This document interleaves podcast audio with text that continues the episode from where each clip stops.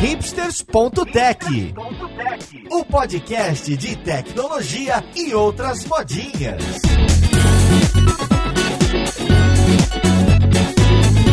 Olá, caríssimo ouvinte, seja muito bem-vindo a mais um episódio do seu podcast favorito. Meu nome é Paulo Silveira, esse aqui é o hipsters.tech e hoje a gente vai falar de game dev e a gente vai falar de um jogo melhor, da continuação de um dos jogos de maior sucesso da gamosfera brasileira. A gente vai falar da Lenda do Herói, Lenda do Herói 2. Então vamos lá podcast ver com quem que a gente vai conversar. Música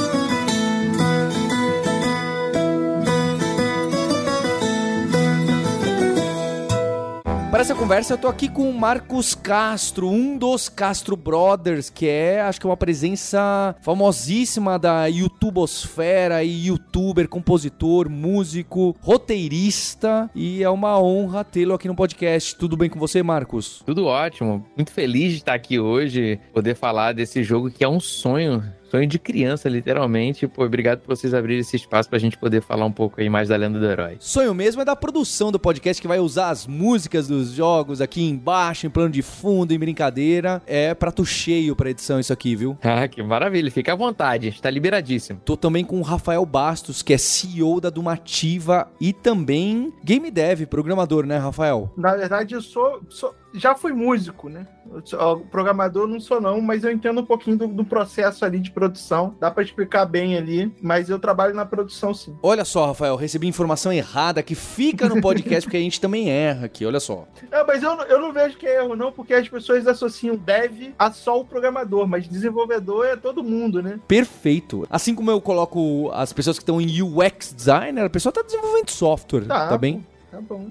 Assim. E estou aqui com dois fãs co-hosts com a gente, o Caio Teixeira, Dev Hell da Lura. Oi, Caio. E aí, Paulo. Oi, gente. Um grande prazer estar aqui. Eu tô pensando desde o momento que o Marcos entrou na call aqui pra gente gravar, em algum tipo de trocadilho para fazer com ele e eu sou completamente incapaz de fazer algo assim, então eu nunca daria certo no UTC. Fico muito triste com isso já, com essa realização. Também estou aqui com o Mário Dev Soltinho, que não é game dev, mas tá lá sempre com o Jovem Nerd no Nerd Player, patrocinado pela Lura. Tá sempre por lá, colocando os jogos. Quem sabe, hein? Não terá Além do Herói 2 depois que o jogo estiver, não é? Porque estamos em fase de crowdfunding. É isso, vamos já começar dando jabá aqui, hein? Pra agradecer a participação de vocês. Paulo, eu sei que eu queria fazer um trocadilho, mas o meu nome já é um trocadilho. Então fica essa aí pro Marcos. E pro jogo eu mando, será que eu estou perdendo a sanidade ou tô no podcast do Marcos e seu jogo de verdade? Tô muito feliz de estar aqui hoje. Mais de 10 anos aí acompanhando a saga da do Herói e indo pra segunda parte agora. Hein? Rafael Marcos, vocês querem colocar pra gente? Eu vou colocar aqui, primeiro, a Lenda do Herói, não é? Acho que é, tem 10 anos, é isso? O Caio colocou uma cola aqui pra mim da pauta. É uma série de animações lá de 2012, certo? Que teve milhões de visualizações e esse projeto é lá do Castro Brothers, então é do Marcos e do Matheus. E vocês ali, como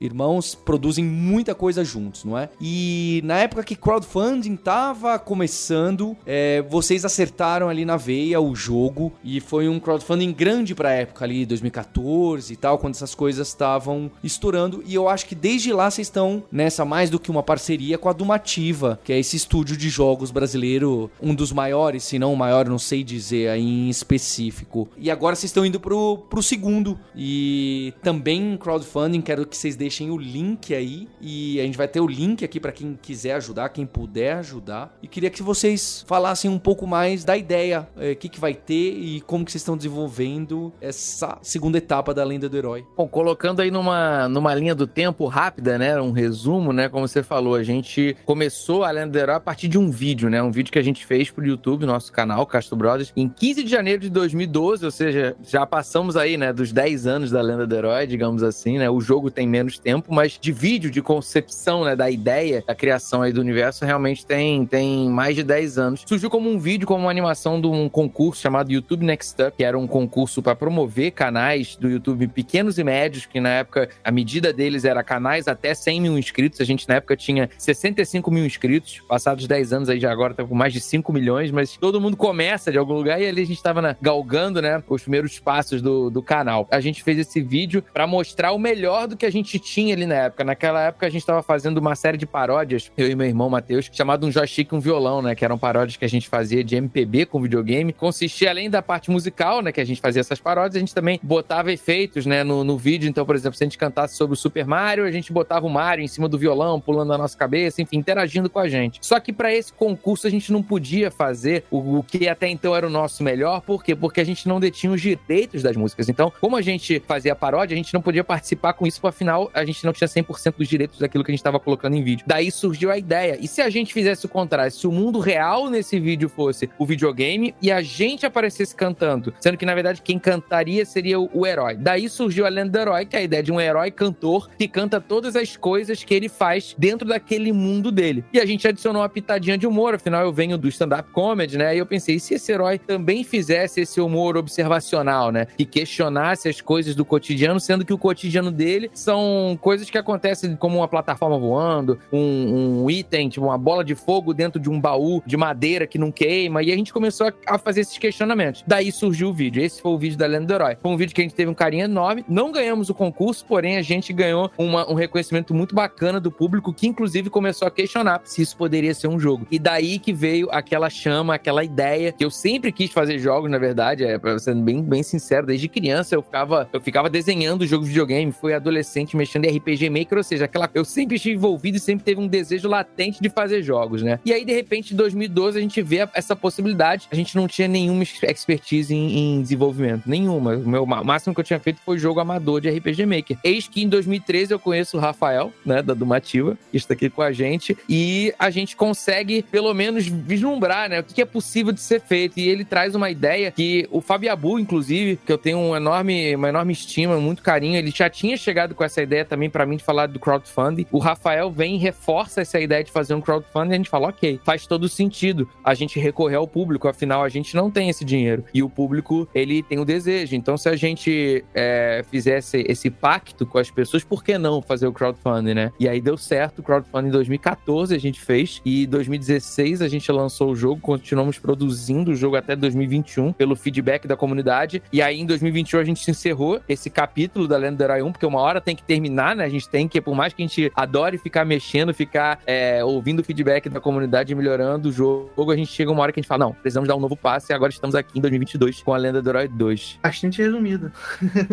é porque são 10 anos, né? 10 anos. E a nossa audiência aqui, tem muita gente que entra na carreira de dev porque tem um jogo de construir um game. E eu acho que é interessante porque a sua história, é, é, eu tomo cuidado, não é? Porque não quero prometer e dar esperança para as pessoas, mas acho que é uma história muito legal de como pessoas que tinham uma certa influência, tinham uma certa audiência, falou: não, dá sim para criar um jogo. E o crowdfunding, que naquela época já podia ser uma possibilidade, hoje me parece que tá mais organizado para jogos, não é? Tanto que vocês estão numa plataforma de jogos agora fazendo o crowdfunding. E, e parece ser uma porta de entrada assim. Não tô falando que é fácil, eu sempre digo, as pessoas têm sonho de ser game dev, esquecem que a, esse mercado é menor do que a front-end, back-end, etc. Mas eu também, tá bem? A minha carreira eu comecei porque eu gostava de jogo. Eu falei, quem sabe um dia eu vou fazer? Nunca fiz, né? Mas quem sabe um dia eu vou fazer. E depois no final eu deixo um gancho aí para uma imersão aí que a gente vai fazer, coisas de graça que a gente ajuda a comunidade de game dev aí. O Caio vai ficar animado no final eu falo. Mas eu queria fazer esses parênteses porque essa sua história, tá bom, Marcos? A sua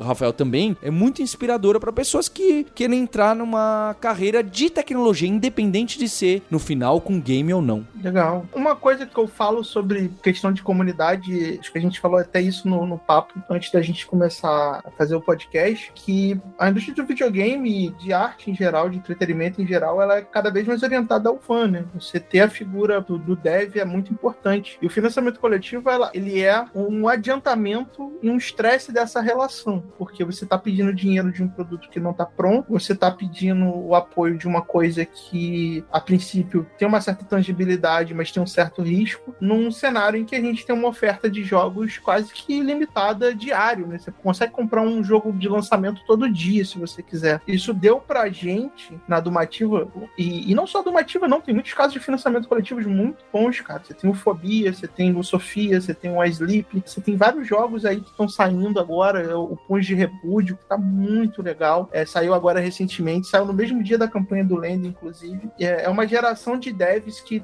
estão atentos ao, à comunidade como um ativo de viabilização do projeto. Isso, para quem tá fazendo o jogo, é aquilo que eu falei ali na, na, na introdução. O videogame não é só desenvolver, né? Não é só você fazer o desenho, ou a música, ou o código. É, videogame é você fazer do início até o final. Inclusive, o relacionamento que você que o público vai ter com a tua obra. É, passa a ser responsabilidade nossa fazer isso bem, lidar com isso bem, se comunicar bem. É muito ruim para um game dev que pega um review negativo e expõe aquilo como um, um usuário desqualificado. A gente nunca fez isso no Lenda, a gente sempre tratou a comunidade, inclusive os críticos que não gostavam da mecânica, com muita paciência para poder explicar. É, a gente sempre tratou o público como um parceiro. E essa filosofia de fazer jogo, eu, eu tenho muito dentro da Domativa, eu aprendi muito isso com o próprio comunidade de youtubers, né? O Marcos e o próprio Selbit, também com quem a gente está fazendo o jogo, eles nos ensinaram é, o quão é importante o indivíduo, não o grupo de público, mas o indivíduo, a pessoa que está ali aflita, questionando, não gostando, ou até que está gostando de como essa pessoa, quando ela recebe uma certa atenção e ela se sente ali de alguma forma representada, ela fica com você para sempre. É, e é, hoje eu li um, vários, estava passando para ler os tweets do, do Lenda 2, de pessoas que estavam compartilhando, que eu ainda não tive tempo para ver todos, e muita gente falando, não sei se o Marco chegou a ver alguns deles, falando: ah, eu, eu, eu vi um quando eu era criança e, e eu tô muito feliz de poder apoiar pela primeira vez com o dinheiro que eu tô ganhando do meu trabalho. Porque pessoas que viram o primeiro Que jogo legal. cresceram e agora estão pagando Ó, com o próprio legal. salário. Eu jogo. tô nessa daí, ó. Na época eu, Legal, tinha, pô, tá eu não tinha dinheiro, não.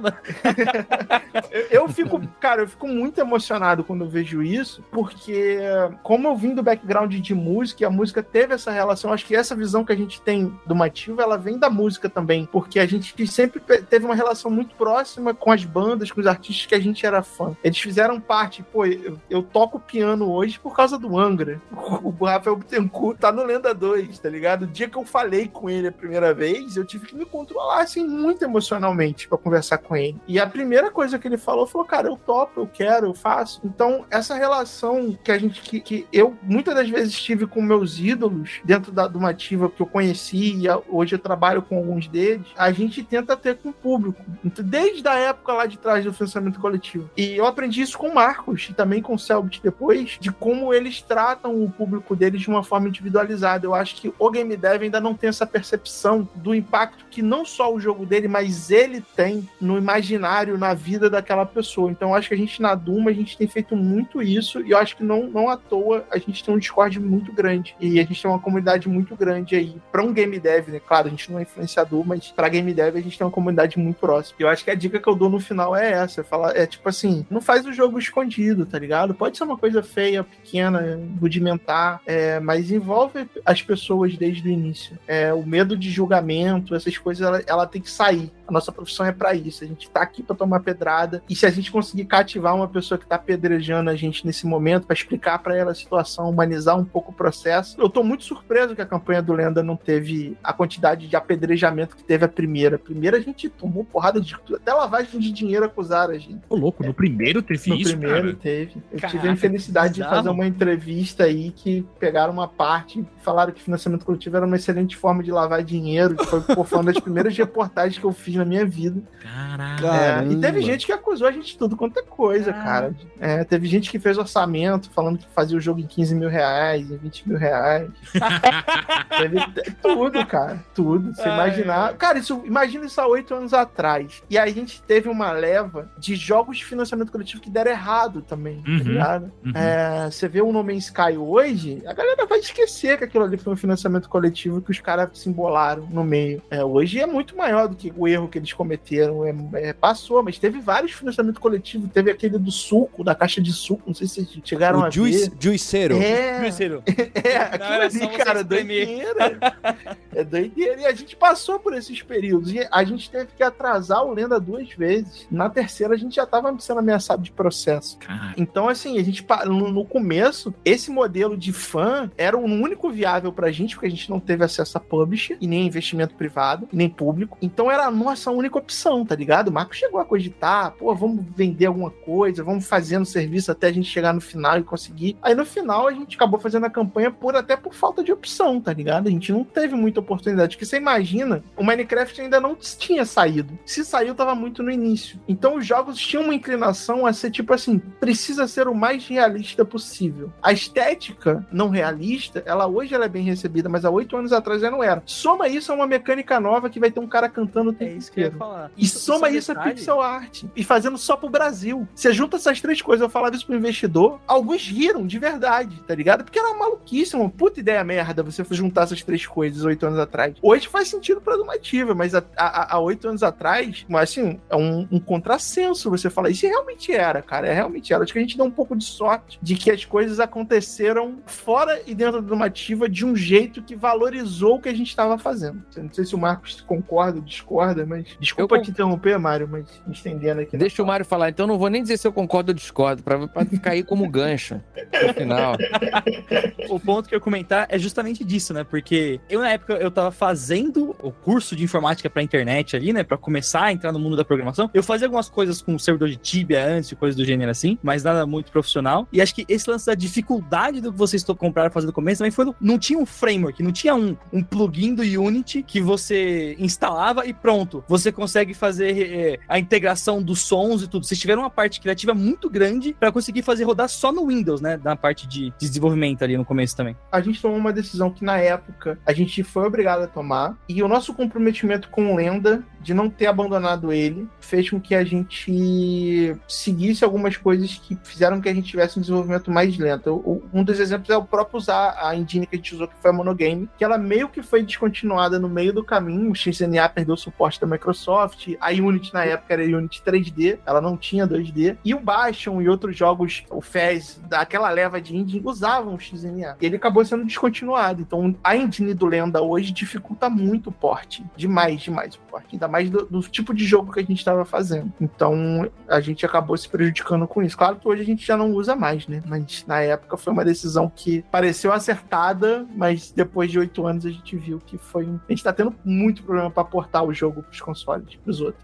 Mas, Rafael, tem um adendo aí, considerando a linha do tempo, a Unity ainda não era uma opção. É, não era uma opção. Porque não é. tinha. não- é, o Unity era pra 3D, né? Não se pensava. Se eu não me engano, na época que a gente cogitou, estava, era Unity 2 ainda, né? Era, antigo ainda. Então. É, não, cara, não tinha nada. Não Você tinha nada. nada. Nem pixel art na Unity era praticamente impossível de fazer, no nível de qualidade que a gente queria fazer. Então, a gente pegou um período muito ruim para as decisões que a gente tomou, tá ligado? Muito ruim. E a gente se comprometeu com o Lenda, assim, desde o início. Cara, vai ser, a gente vai fazer isso aqui. Tanto é que boa parte das vendas do Lenda vieram dois anos depois que a gente lançou o jogo. Depois que teve todo o burburinho e tal, nos updates, no DLCs, no lançamento em inglês. Então, assim, boa parte do que o Lenda faturou de dinheiro, ele veio depois de muito tempo, de quatro anos depois da campanha, pra vocês terem uma noção de time frame 60 2018, né? 2018 É. que vocês começam a ter um- algum tipo de retorno. por aí, nos últimos 3, 4 anos. Metade, metade do tempo de vida do Lenda, os últimos 3, 4 anos, foi, um- foi o tempo de virada pra Domativa, assim. Foi a gente não ter desistido do jogo. Isso é outra coisa que a gente, como game dev, quando tá começando, a gente escuta, né? Se o seu jogo não vendeu no lançamento, esquece. Vai pra outra coisa. Ele não dá certo. Na época que a gente ouviu isso, a gente ficou devastado, porque o Lenda, ele não vendeu muita coisa. Ele vendeu bem, assim. Garantiu que a gente não tomasse prejuízo, mas ele não vendeu pra gente continuar Domativa. E a gente ficou devastado quando isso aconteceu, porque a gente não tinha noção de por que, que essa frase é assim. Essa frase é assim por causa da publisher. Hoje a publisher pega o teu jogo, ela vende, só que ela vende muito jogo. Então, se ela não vender no lançamento, ela vai pra outra. Então a gente entendeu o que, que essa frase significava sozinho, sem ninguém explicar pra gente. Quando a gente decidiu vender o Lendo, falou assim: eu, eu- eu lembro da época que eu falei com o Marcos, eu falei, cara, a gente tem duas opções. Ou a gente para, ou a gente é o que a gente tem, é isso aqui. A gente continua. E, cara, porra, essa primeira vez que eu passei o, o lucro pro Marcos do Lenda e depositei o dinheiro de volta na conta dele, pra mim foi muito emblemático. Liguei pra ele, a gente conversou, a gente ficou feliz pra caralho, tá ligado? É, isso aconteceu muito tempo depois do lançamento. Muito tempo. O Lenda, cara, tipo, mandar a real, a última sale da Steam, a gente vendeu muita cópia do Lenda. Tipo, quase É um financiamento coletivo. Mas, mas lá Caraca. fora ou, ou aqui no. Não, aqui geral, geral, Geral. Boa parte é no Ah, Brasil. justo. A gente foca muito no Brasil, de comunidade. A gente É, tá e- começando a exportar agora. Isso é uma coisa que eu ia perguntar.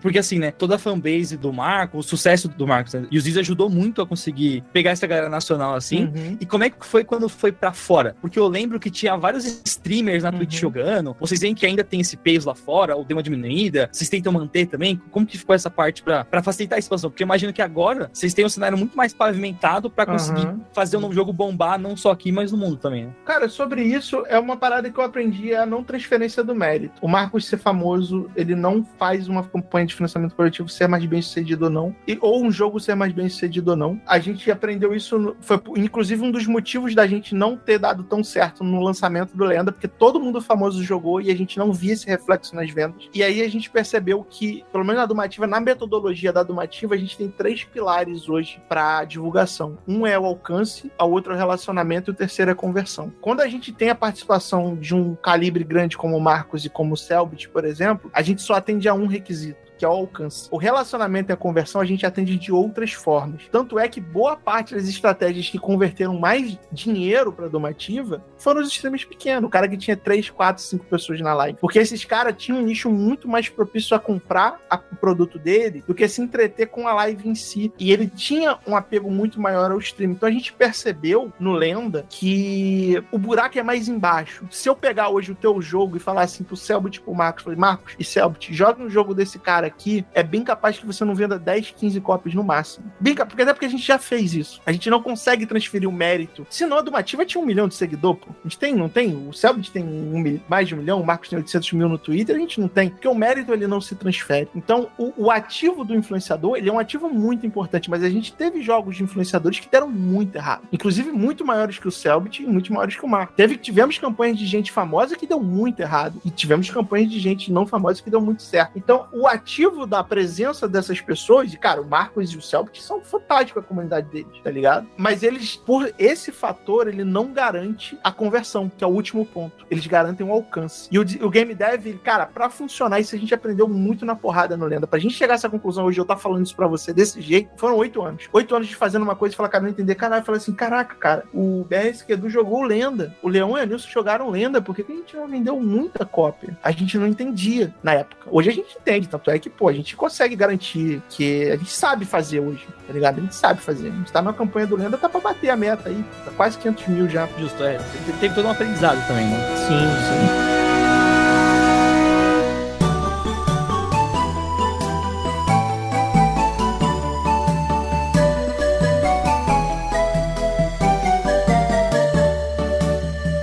Relação ao, ao desenvolvimento, o que, que isso envolve, Rafael? Que tecnologias? Qual que estão agora que naquela época o Unity era 3D e aí o Unreal Engine era só pago ou vice-versa? Quais são as decisões hoje? Qual é o tamanho de time envolvido? Quantas pessoas são dev? Quantos músicos, já que é faz uma parte forte aí? Novo protagonista do Lenda? Qual, qual é o tamanho disso? Dos nossos jogos é uma proporção quase de igual de três para cada área, incluindo do Lenda, por exemplo, que você tem uma parte musical muito forte. O Marcos, por exemplo, joga em todas as frentes, que pouca gente sabe, mas ele é mestre em matemática. Inclusive, ele é o consultor de matemática nosso. Volta os programadores têm problema com matemática, chamam ele e ele É resolve verdade. tudo. e o Marcos, além de tudo, é um excelente músico, um excelente compositor. Então ele atua ajudando muitas coisas. E ele trabalha também, já trabalhou com pixel art também, consegue ajustar em algumas coisas. Então ele joga em todas as frentes. É, mas assim, na principal, eu acredito que seja a questão criativa, na questão de lore. Ele já conta como um nesse ponto, mas, por exemplo, na Dumativa, uma equipe padrão hoje são três artistas, três programadores, dois game designers, um escritor, dois músicos, tirando a equipe de suporte à viabilização do produto, do tipo marketing, gestão do projeto, contabilidade, enfim. O producer, no caso, que sou eu, hoje eu trabalho como produtor, que também também não tô mais sozinho nessa função. Então a gente diria que hoje uma equipe boa para você fazer jogo, independente do tamanho, se você conseguir ter capital, investimento para chegar nesse nível, é muito bom, minimamente. Se você consegue ter um profissional de cada área no seu projeto, seu projeto fica muito equilibrado. Você consegue ter músicos desde o início, você consegue ter escritores desde o início. Tem, o escritor e o músico Domativa, inclusive, são os profissionais que estão há mais tempo, estão desde o início da Domativa. Eles são membros fundadores da Domativa, inclusive. Se você consegue ter uma equipe equilibrada nesse ponto, você tem uma obra no final muito, muito concisa. Isso te ajuda muito como produto, porque o videogame é um produto de imaginário também, não só de, de código, de jogo, de mecânica. Ele precisa ficar ali nas pessoas, tá? até porque a gente vende brinquedo, camisa, boneco, né? A gente precisa ter essas coisas muito bem estruturadas. E como eu falei para você, o jogo pelo jogo hoje ele vale muito pouco. Tem muito jogo de graça. Então o jogo precisa ser realmente fazer parte do imaginário. Então a gente considera que uma equipe boa, porra, as intervenções do Marcos no Lenda como humorista formaram a Dumativa como game dev. A gente trata o humor hoje na Dumativa sob uma perspectiva não de ficar fazendo piada, mas de construir a história. Sair do humor pro terror no Ordem, por exemplo, foi um parto pra gente. E a gente conseguiu levar o humor do Lenda, de certa forma, para algumas partes do, do, do, do Enigma do Medo e, e, levar o peso dramático do Enigma do Medo a gente tá levando pro Lenda 2. Então a gente consegue juntar isso tudo porque a equipe tem essa diversidade profissional.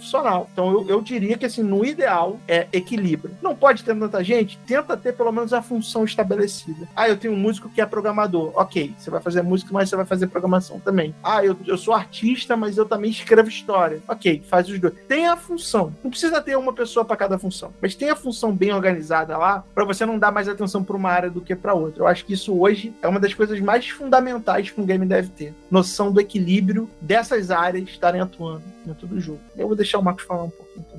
Ele contribui, ele praticamente a gente não estaria aqui sem ele. Né? Eu participei, né, do desenvolvimento de tudo um pouco, né, eu posso dizer. Claro, além da parte de cantar, né, afinal sou eu a voz do, do herói, participei ativamente, né, no roteiro. Claro que em todos também, de certa forma, a forma como os vídeos foram feitos como base, né, eles acabaram sendo até uma, uma, uma base, né, pra gente poder montar o, o game design document, né. Então a gente, isso inclusive foi uma vantagem e também foi uma, uma âncora, né, que a gente teve uma, uma dificuldade de fazer. É, como é que a gente consegue fazer a curva de aprendizado do jogador? Como é que a gente consegue fazer esse envolvimento ser compatível com o que já estava pronto em vídeo, né? A gente tentou manter o máximo de fidelidade com o vídeo, mas em algum, algumas coisas a gente teve, obviamente, que mudar, né? E, e eu acho que, assim, eu acho que o, o, grande desafio, inclusive, a gente, claro, guardar as devidas proporções, mas a gente, quando começou a pensar em fazer jogo, a gente pensou, bom, esse jogo é, é ele bebe da mesma fonte do de jogo de filme, sabe? Jogo de desenho, porque bem ou mal é um licenciamento de algo que já estava sendo estabelecido como vídeo e a gente estava transformando em jogo. E aí eu queria pegar exemplos bons, exemplos como o jogo do South Park, por exemplo, na época só tinha só o primeiro, né? Eu, e aí eu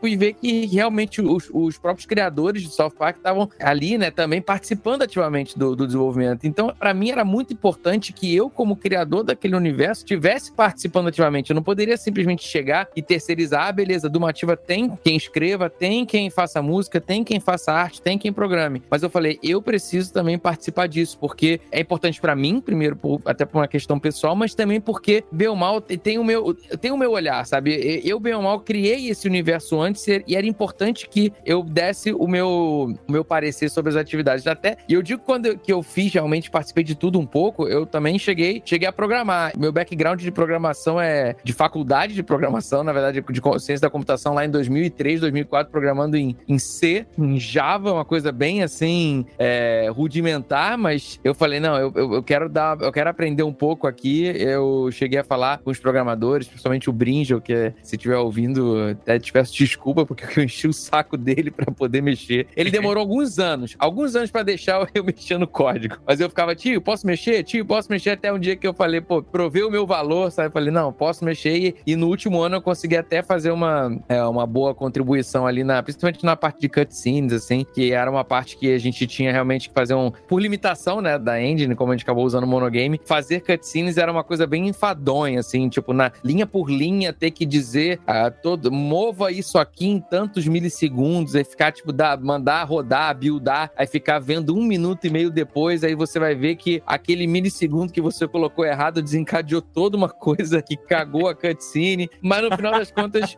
eu consegui fazer, sabe? Eu fiquei feliz de participar disso. E tem carinho, é, é sabe? Bom que as suas habilidades matemáticas fazem total diferença nessa hora, né? Porque dá ah, até pra planejar melhor antes pra fazer mas, mais assertivo. Porque mas já, já eu... ajudou muita coisa. Eu, eu como front-end, né, que é mais só mais a parte de, de desenvolvimento de, de layout pra, pra web, né, é, ou pra aplicativo também, varia. Mas muitas vezes esses valores assim, às vezes você vai no, no, no feeling ali, né? Você consegue ter uma precisão muito maior tendo esse background aí. Pois é. Não, não me peça pra fazer nada otimizado, sabe? Porque o, o que eu aprendi era pra executar, assim, é, seu básico da programação. E aí eu vou, vou vendo a documentação e vou, e vou é, pescando aquela linguagem. Tanto é que tem uma, tem uma linha de código do, do Lenda, que é no, no roadmap, que a gente tem que passar pelas fases. Por algum motivo, o movimento, né? Assim, por exemplo, seu. Porque é um caminho meio que planejado. Então você vai de um, um ponto A até um ponto B, que esse ponto tá meio na diagonal, né? Então meio que é, você vai pra diagonal, então você tem que apertar. Se você apertar pra baixo, tem que descer. Mas se você apertar pra direita, também tem que descer pra próxima fase. Só que depois, esse próximo ponto tá lá em cima. A, a forma como o código tava, tinha sempre algum probleminha que quando você mexia pra direita, às vezes não era tão intuitivo. Aí eu, eu falei pro Brinch, falei assim, Brinch, eu posso fazer um negócio muito, mas muito tosco, mas que eu acho que vai resolver isso aí? Ele falou, não, vai embora, tenta qualquer coisa, só, só faz backup. E aí eu fiz uma, uma, uma matriz de possibilidades, assim, um negócio gigantesco, que era pra cada fase o que aconteceria se você apertasse o botão. É um código horrível, horrível. Você olha, eu, eu acho que eu tenho até no... Eu comentei desculpa no código.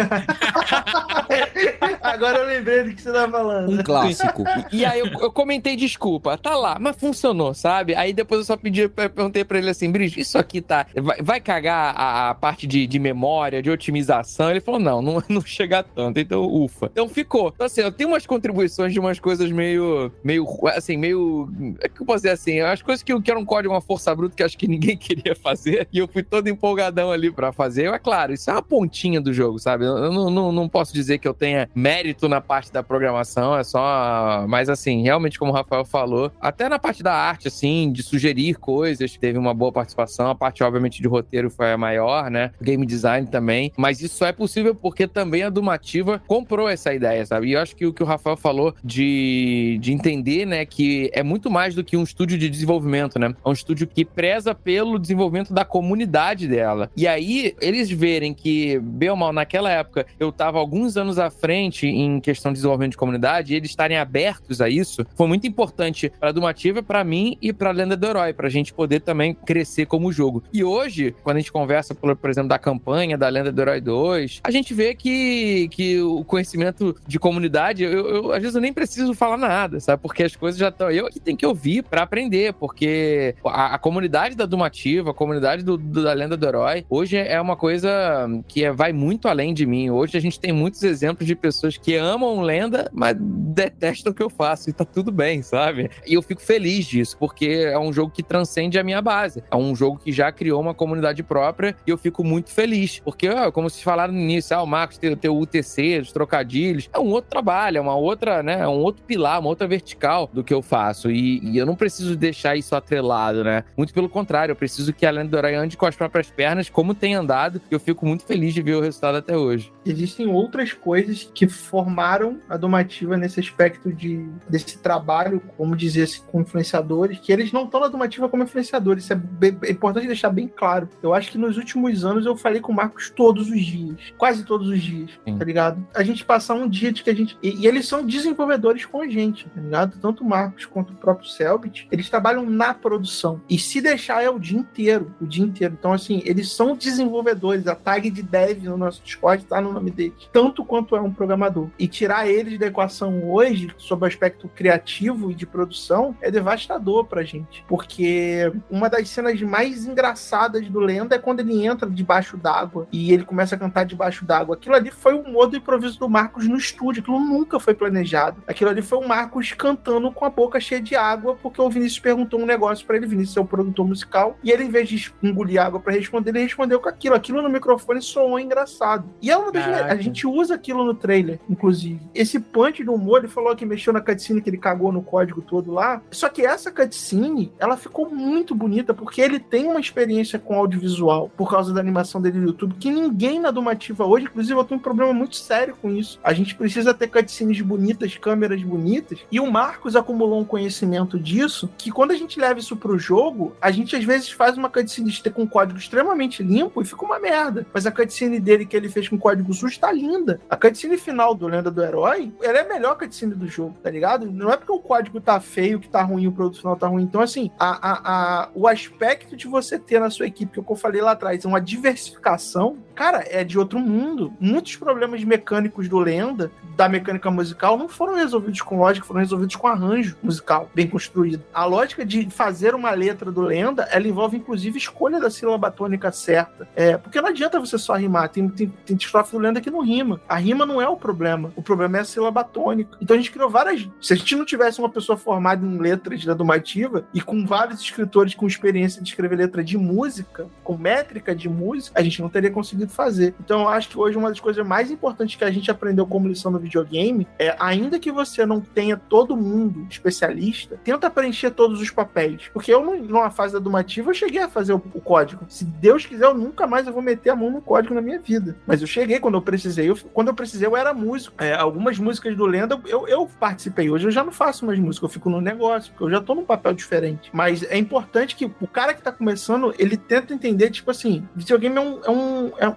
precisa do arroz, precisa do feijão, precisa do tempero, precisa da carne, precisa de tudo, tá ligado? É uma dieta. Se você faltar alguma coisa, o público lá na frente ele vai sentir. Você não precisa ter um escopo muito grande. Ah, um milhão de habilidades, todas as mecânicas que foram inventadas, todas vão estar no meu jogo. Não, pô, você não precisa. Se nem a Nintendo faz isso, que é grande pra caramba, os jogos hoje estão super simples. Pô, Among Us é um jogo, caraca, que qualquer um poderia ter inventado, mas aquele grupo ali, ele teve a ideia certa, na hora certa, foram criativos, foram competentes. E aí, uma coisa que qualquer um poderia fazer, ninguém mais pode fazer. Porque qualquer tentativa de copiar aquilo não vai chegar perto da ideia final. Então, o videogame ele tem essas coisas, cara. Ele, ele não, não premia quantidade, ele não premia inovação, ele premia o, o, prato bem feito junto, tá ligado? Você tem muito exemplo de, de videogame, inclusive AAA, que são extremamente pequenos em termos de mecânica. O Breath of the Wild é um, tem pouquíssimos inimigos. Eu, eu vejo muito game dev hoje chegar na Dumativa com ideia de jogo, cada fase tem oito inimigos, nove inimigos, você pega um jogo inteiro, tem oito em AAA. Animações, personagens só que mudam de cor e variam um pouco da mecânica. Às vezes é por causa de custo, às vezes é por causa de tempo de que o cara vai ter para aprender alguma mecânica nova. Então você vê que a simplicidade do videogame, ela é uma virtude muito grande. E eu acho que a gente se ancorou muito nisso, nessas de coisas simples que a gente pode colocar no nosso jogo que são viáveis da gente fazer com a equipe que a gente tem. E cara, a gente usou muito bem os nossos ativos de ter um músico fixo e um escritor fixo dentro da Dumativa. A gente não, eles não eram, nunca foram freelancers aqui dentro. A gente usou muito bem o ativo de ter um comediante dentro do projeto, de ter um matemático dentro do projeto, de ter um, um, um cara que é focado em enigma, focado em audiovisual,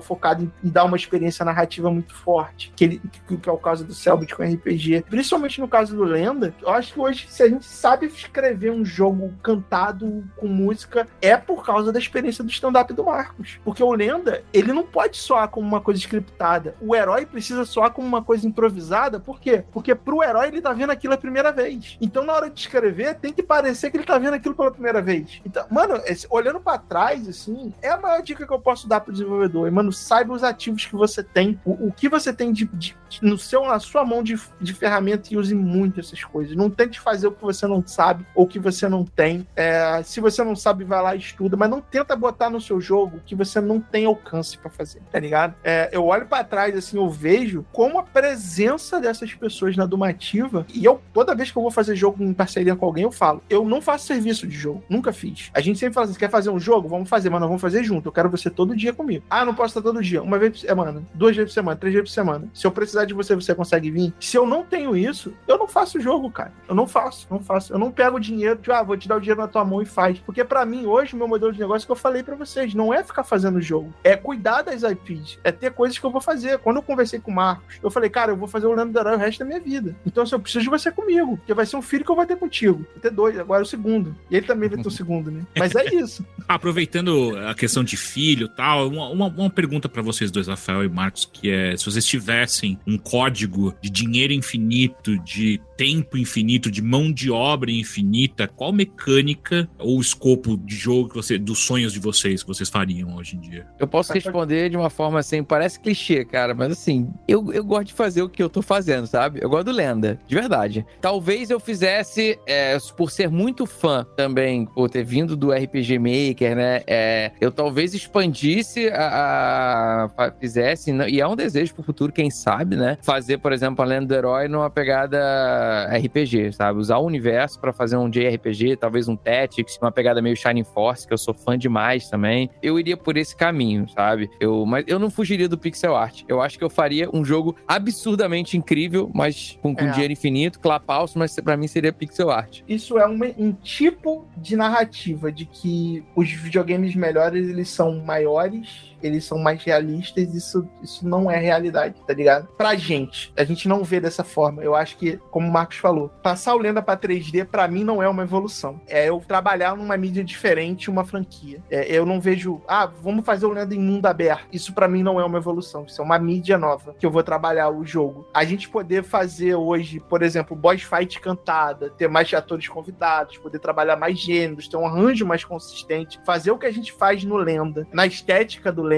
Porra, se você pegar o trailer da campanha do financiamento coletivo 2, aquele povo que aparece no final, ele tá em 3D, cara. O Mutano, que é o designer do, do, do- do- modelador do monstro, você não vê a diferença. Isso dá um potencial pra gente de pegar um chefe num jogo de plataforma que, entre todas as aspas, em 2D, o cara pegar uma parada, você não tá esperando, o cara pega uma parada do cenário e taca em você. Aí você olha e fala assim, calma aí, calma assim. E de repente você tilta a câmera, você continua trabalhando, você dá, você dá uma vida nova, um frescor novo pro gênero, mas isso tem custo. Porque você trabalhar hoje, não existe um botão que você aperta que você transforma uma arte normal em pixel art. Não no nível de qualidade que a gente quer que fique. Então, assim, fazer mais coisa pra gente hoje é isso, é a gente dar escala no que a gente tem de estética. Mudar o Lenda pra 3D, eu, eu acho que assim, nunca vai sair da minha cabeça do Marcos, porque a gente que não tem nenhuma vontade de fazer um Lenda assim, sai, ver isso como uma evolução. Talvez a gente fizesse um jogo do Lenda em 3D, eu acho que sim, eu acho que a franquia tem liberdade de você fazer, mas não como uma evolução. Como eu falei, uma mídia diferente que a gente tá trabalhando. Da mesma forma que pra gente hoje seria um sonho fazer uma animação do Lenda do Herói. Uma série, um quadrinho, tá ligado? É, um- é uma forma da gente interpretar aquilo em uma outra perspectiva.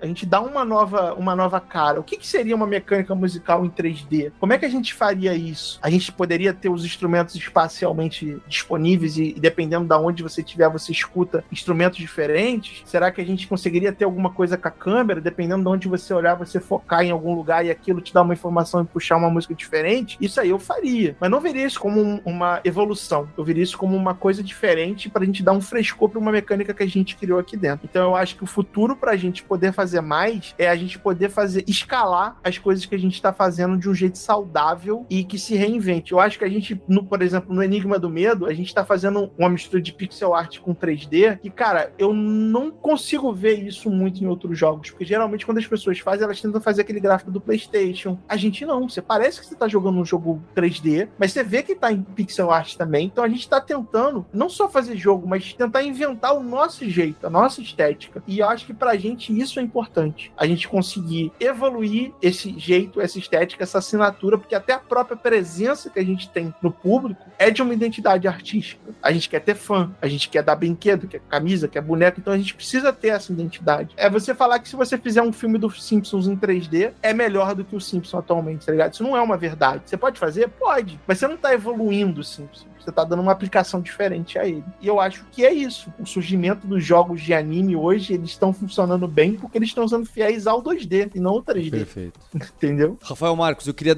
deixar como recado então que as pessoas têm até o fim de setembro para participar, é isso? E porque depois o jogo vai sair 25 reais. Agora dá para aproveitar e ainda ter vantagens, é isso? Ó, inclusive, deixar claro que o, o preço, né? Hoje, você com 25 reais na campanha, você já tem acesso à cópia do jogo. Obviamente, esse valor, depois, né, é, não se sustenta, né? Na verdade, Ótimo. esse valor é um valor para privilegiar as pessoas que estão apoiando agora. Só para as pessoas terem, é, para efeito de comparação, né? A Lenda do Herói, é, a gente, hoje tá, o preço base, né? Tá 30 reais, né? Da Lenda do Herói 1. Então, você apoiando agora, você tá pegando por um valor menor do que, o- do que o primeiro jogo, né? E você vai estar ajudando a gente demais a conseguir tirar esse projeto do papel, que é um sonho. Então, por favor, você, na verdade, faltam. ó, Hoje hoje, né, a gente tem até do dia até o dia 9, 7 de outubro, se eu não me engano. 7 de outubro, não é isso, Rafael? 7 Tem de mais outubro. 22 dias aí. Então aí 26 tem- dias de É, campanha. 26 dias da data de gravação, né? Aí não sei quando vai sair, então se é 7 de outubro, estamos aí.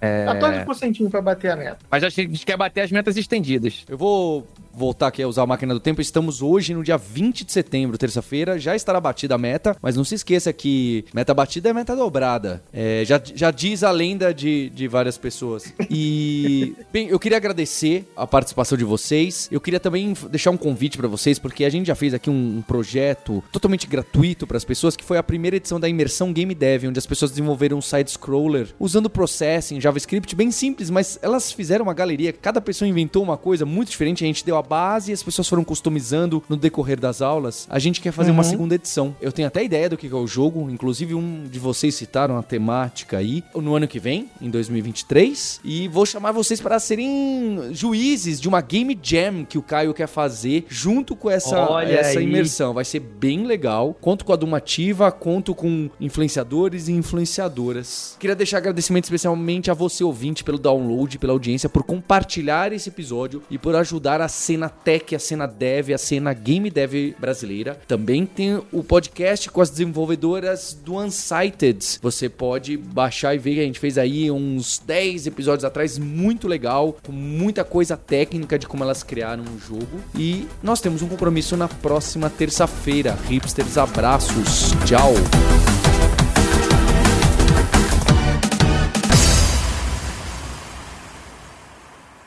Se você gosta de podcast, a gente tem também o Scuba.dev, que é onde a gente conversa com alunos e alunas da Lura que mostram como que na carreira deles foi importante essa mistura de conhecimentos, não é? Essa multidisciplinaridade, esse dev em T que a gente bate na tecla aqui no podcast do Hipsters e na Lura. Então você pode procurar o scuba.dev no seu ouvidor de podcast preferido ou também no YouTube, lá em youtube.com/lura, tem ali uma playlist só dos Scuba Dev. Tem muita coisa legal de profissionais de vários perfis distintos, né? Tem gente que se tornou dev depois dos 30, tem gente que era açougueiro, tem gente que já era dev, hoje em dia, né, o Charles Assunção hoje é dev lá na República Tcheca, trabalhando na Microsoft. Tem pessoas que trabalham com Q&A, né, com qualidade, com testes. Tem também pessoas que ainda estão em estágio, então tem gente em carreira avançada, mostrando para você a importância de conhecer muitas coisas diferentes. Tem gente mostrando a importância de você se aprofundar nesse instante. Vai muito ligado com o que, que a gente traz aqui e pode estar bem ligado com a sua carreira. Então entra lá em youtube.com/lura, dá subscribe, ativa o sininho e vai lá na playlist do scuba.dev.